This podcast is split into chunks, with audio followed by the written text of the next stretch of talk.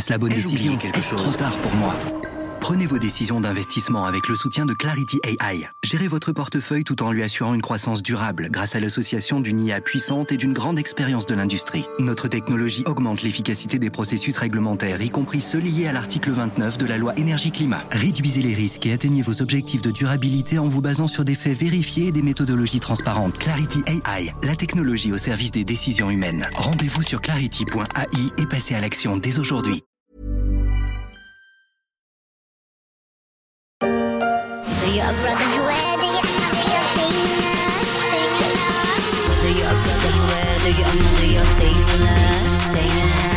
Les produits laitiers, nos amis pour la vie.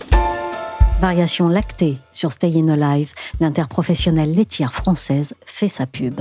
On se souvient de cette campagne avec des petits bonhommes en squelette rigolo. Il faisait la promotion à la télé des produits du lait de vache, qui sont bons pour les os, mais pas seulement. C'est vrai qu'il coule à flot dans l'Union européenne, le lait, avec une production estimée à près de 155 millions de tonnes par an. Ça en fait des amis. Mais là, dans le secteur, ça tourne allègre. Le lait a été rétrogradé de A à B et même à C pour le lait entier. Le nouveau classement du Nutri-Score a frappé.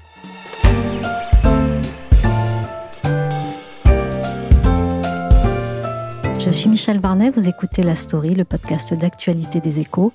Retrouvez-nous sur toutes les plateformes de podcast et de streaming. Abonnez-vous pour ne manquer aucun épisode. Quelle délicieuse nouvelle Choc à pic et Nutri-Score.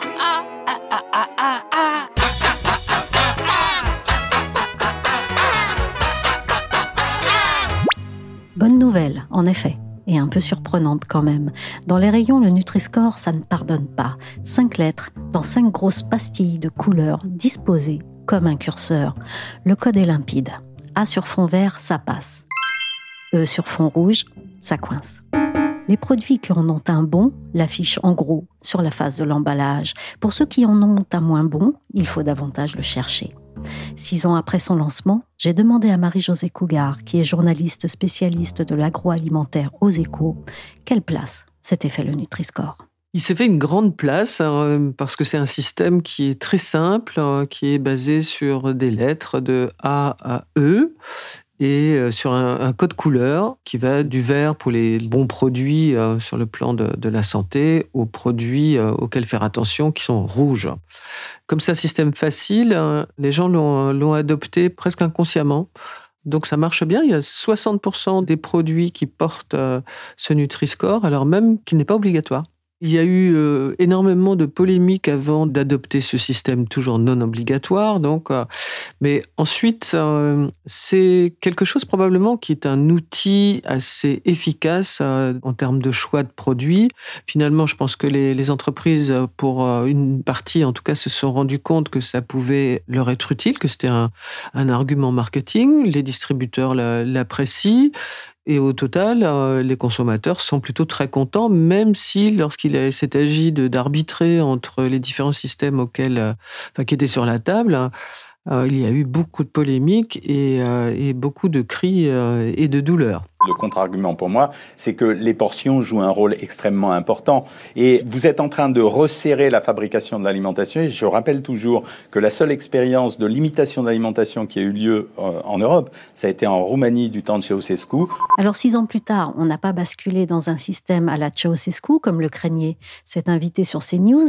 Mais comment est né le Nutri-Score? Nutri-Score est né sur la base de consultations de tous les, les acteurs concernés, bien évidemment y compris les, euh, les industriels de l'agroalimentaire au premier chef, les associations de consommateurs, mais aussi des euh, scientifiques, hein, des spécialistes de la nutrition et de la santé, l'OMS, enfin énormément d'idées ont été brassées sur le sujet.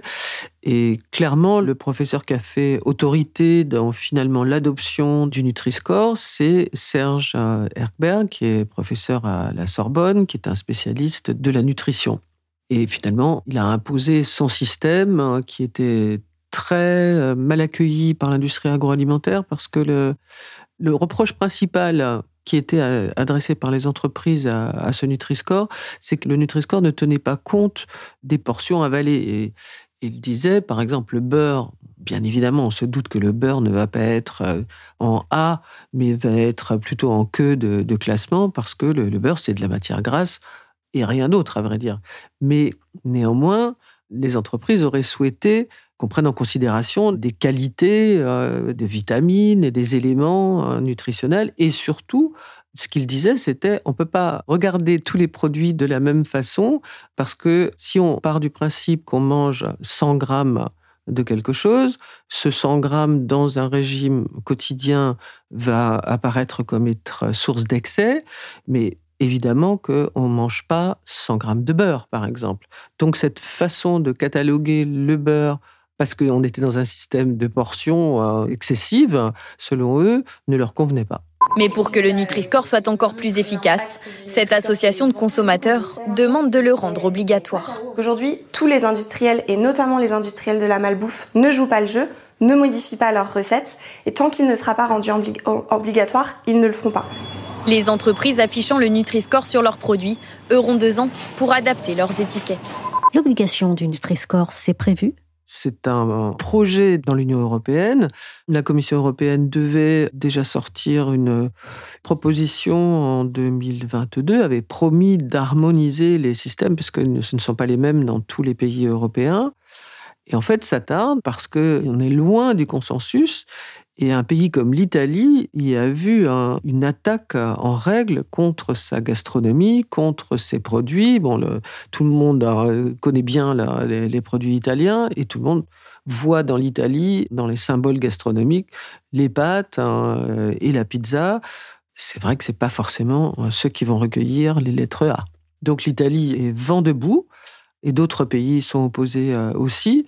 Et devant ce tir de barrage, la Commission européenne tarde, elle cherche des, appuis, elle fait des études euh, pour tenter de convaincre tout le monde.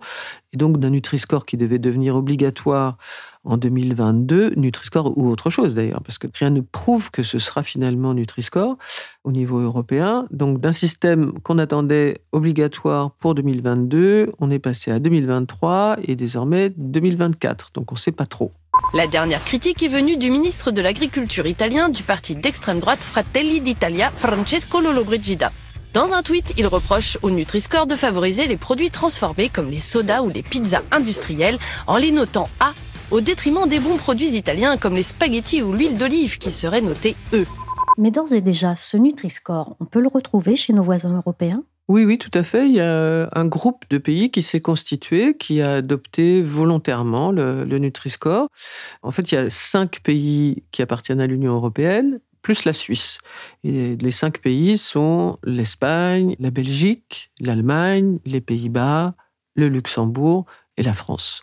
Donc ces pays-là se concertent et euh, ont des échanges hein, et on retrouve donc dans ces pays-là le Nutri-Score sur les produits. Aujourd'hui, comment se traduit le Nutri-Score dans le panier des consommateurs? Selon les données des supermarchés qui existent en France et en Espagne, on a observé une baisse des ventes des produits qui étaient euh, classés D ou E, donc les moins bonnes euh, catégories, et une hausse des produits, au contraire, qui sont classés en A et B, comme si c'était un peu un, viatique, une garantie.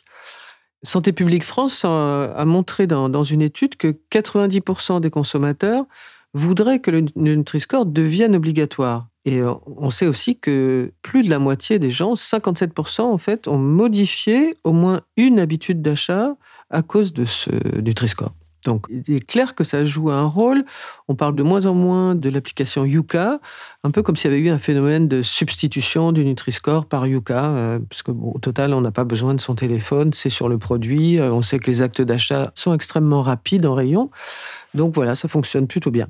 À partir de C, ça me pose un vrai problème. E, je prends jamais. Le E, ça, j'évite carrément. En 2020, une étude a montré que les ventes des produits notés A progressaient de 4,9%, lorsque celles notées E baissaient de 2,3%. Pour ne pas perdre d'argent, certaines marques décident tant qu'elles le peuvent de ne pas afficher le logo. Alors on l'entend dans cette vidéo de TF1, le Nutri-Score est adopté et bien compris par les consommateurs. Pourtant, il vient d'évoluer. Pourquoi? Il a évolué parce que les modes de consommation, dit le professeur Herberg, ont évolué et que donc c'est pas un système qui est inscrit dans le marbre. Donc les, gens ne mangent plus tout à fait, n'ont plus les mêmes horaires, ne mangent pas les mêmes quantités, ne font pas forcément les mêmes choix de produits. Tout le monde sait que le, Covid et le fait de rester à la maison a, pas mal modifié aussi les, habitudes alimentaires. Donc voilà, le, Nutri-Score a été d'un commun accord entre ces six pays, revu avec pour objectif affiché par le, professeur Herberg un classement qui favorise euh, les denrées alimentaires plus favorables à la santé. Et ça a fait beaucoup de bouleversements. Et ça a causé aussi beaucoup de grincements de dents auprès des, entreprises. Parce qu'il y a des choses, par exemple, qui peuvent être choquantes au premier abord. Le lait, euh, dont la plupart des Français ont appris que c'est un aliment complet, que c'est le seul aliment complet, à vrai dire, et qui est réputé bon pour la santé, pour, en raison de sa teneur en calcium euh, et de la quantité de vitamines qu'il apporte. Le lait a été déclassé du classement A. Le lait s'est retrouvé pour le lait entier en C et pour euh, le, le lait écrémé ou demi-écrémé, il s'est retrouvé en B, mais ce qui a surtout fait hurler les industriels du lait, c'est que le lait n'est plus considéré comme un aliment, mais est désormais rangé dans la même catégorie que les sodas, boissons et certains jus de fruits. Ça, ça passe très très très mal. Est-ce que le lait tombe un peu de son piédestal? Oui, on peut dire ça. Enfin, tout dépend comment les, euh, gens interprètent le, Nutri-Score. Parce que quand on en parle avec le, professeur Herberg, il dit mais il ne faut pas euh, non plus être euh, plus royaliste que le roi. Le Nutri-Score est une indication. C'est un élément d'information qui permet de faire la différence entre les aliments et qui donne, qui est conçu par Serge Herberg comme un outil d'arbitrage. Et dit-il, ce n'est pas parce qu'un produit est rouge que vous allez forcément ne plus jamais consommer de produits rouges. Sinon, la, vie serait trop triste. Si vous mangez un gâteau à la crème, il va être rouge-rouge. Donc, euh, soit vous pouvez encore vous faire des petits plaisirs, et c'est pas parce qu'il aura une lettre euh, il sera en E et il sera en rouge vif que vous allez, complètement renoncer à certains produits. Donc lui, il considère que ce n'est pas une façon de condamner des aliments, c'est juste des clignotants. C'est une façon de dire au consommateur, avant qu'il choisisse ce qu'il achète, attention, Peut-être que vous avez acheté euh, déjà cinq produits rouges. Euh, là, vous achetez encore un produit rouge. Attention, essayez de diversifier. Ça doit plus être conçu euh, comme ça pour lui. Bon, ça se veut quelque chose de raisonnable, évidemment, ça pose un certain nombre de problèmes. D'ailleurs, c'est pour ça que je parlais de l'Italie et pour ça que les Italiens sont pas du tout contents, parce que en Italie, il y a aussi de très bons fromages. Et si on parle fromage, euh, là aussi, les industriels laitiers sont pas du tout euh, satisfaits du classement euh, Nutri-Score parce que les, fromages ne sont pas valorisés, par exemple, pour leurs protéines, ce qui pourrait les amener vers la lettre A ou B, mais ils sont un peu déclassés ou rétrogradés et dans les catégories proches du rouge ou rouge parce que c'est beaucoup de matière grasse.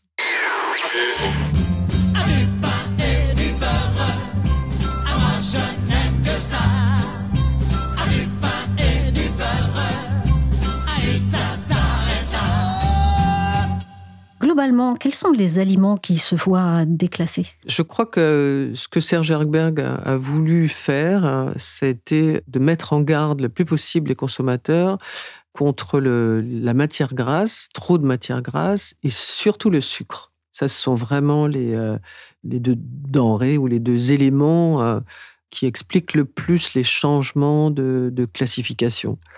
Et c'est pour ça qu'on se retrouve aussi avec des choses qui sont assez étonnantes. Par exemple, les poissons gras. On sait qu'un poisson gras, type hareng par exemple, ou saumon, sera toujours moins gras qu'une viande. Donc un poisson, s'il a d'autres euh, éléments nutritifs à faire valoir qu'un peu de gras, et notamment les oméga 3, un poisson gras va se retrouver, et d'ailleurs c'est le cas dans le nouveau classement, propulsé en catégorie A.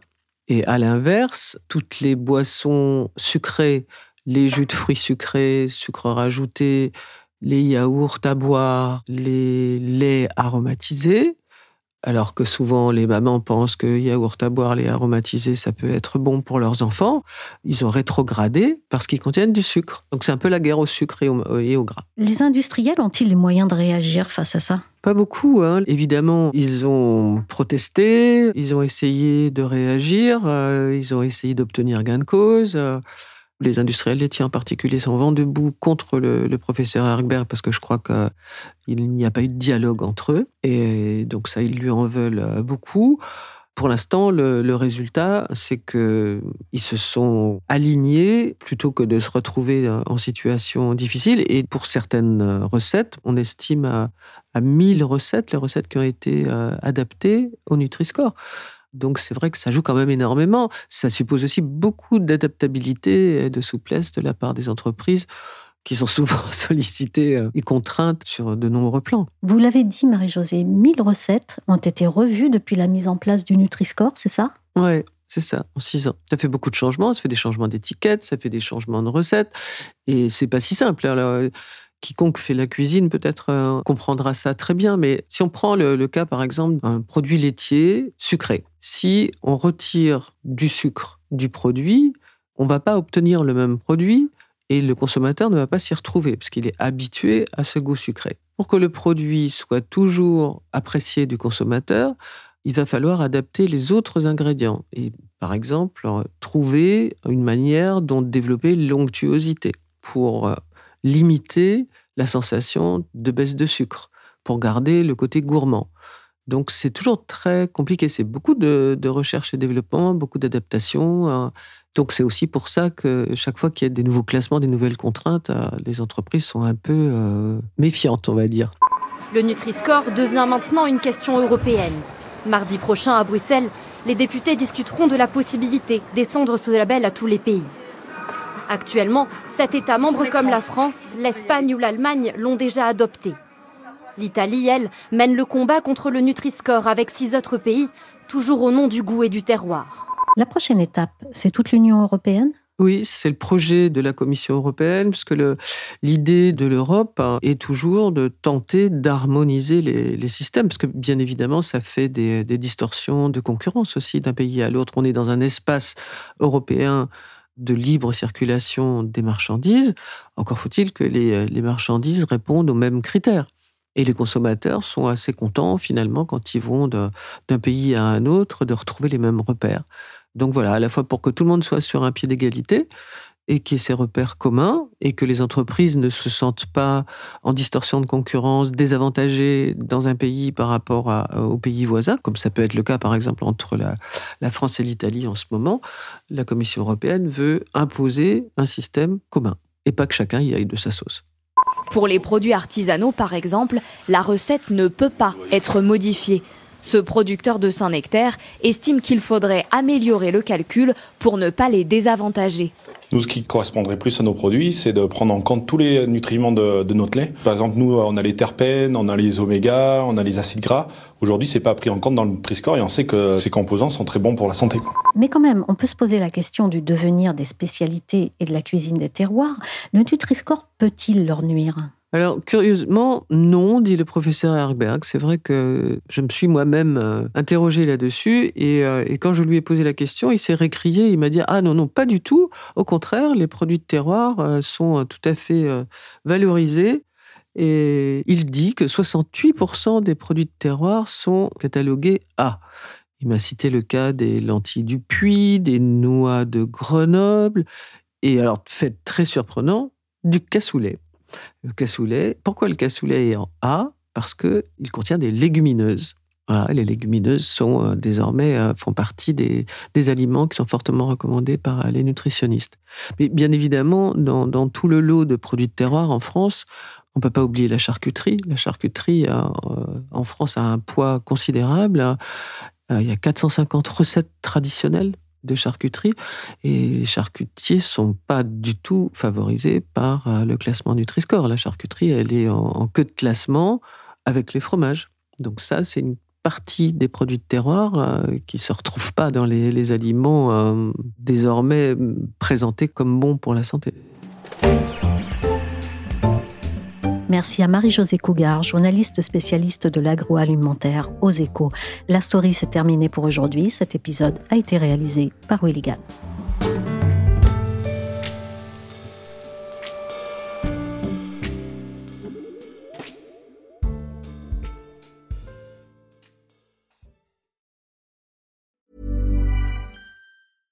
Want flexibility? Take yoga. Want flexibility with your health insurance? Check out United Healthcare Insurance Plans. Underwritten by Golden Rule Insurance Company, they offer flexible, budget friendly medical, dental, and vision coverage that may be right for you. More at uh1.com.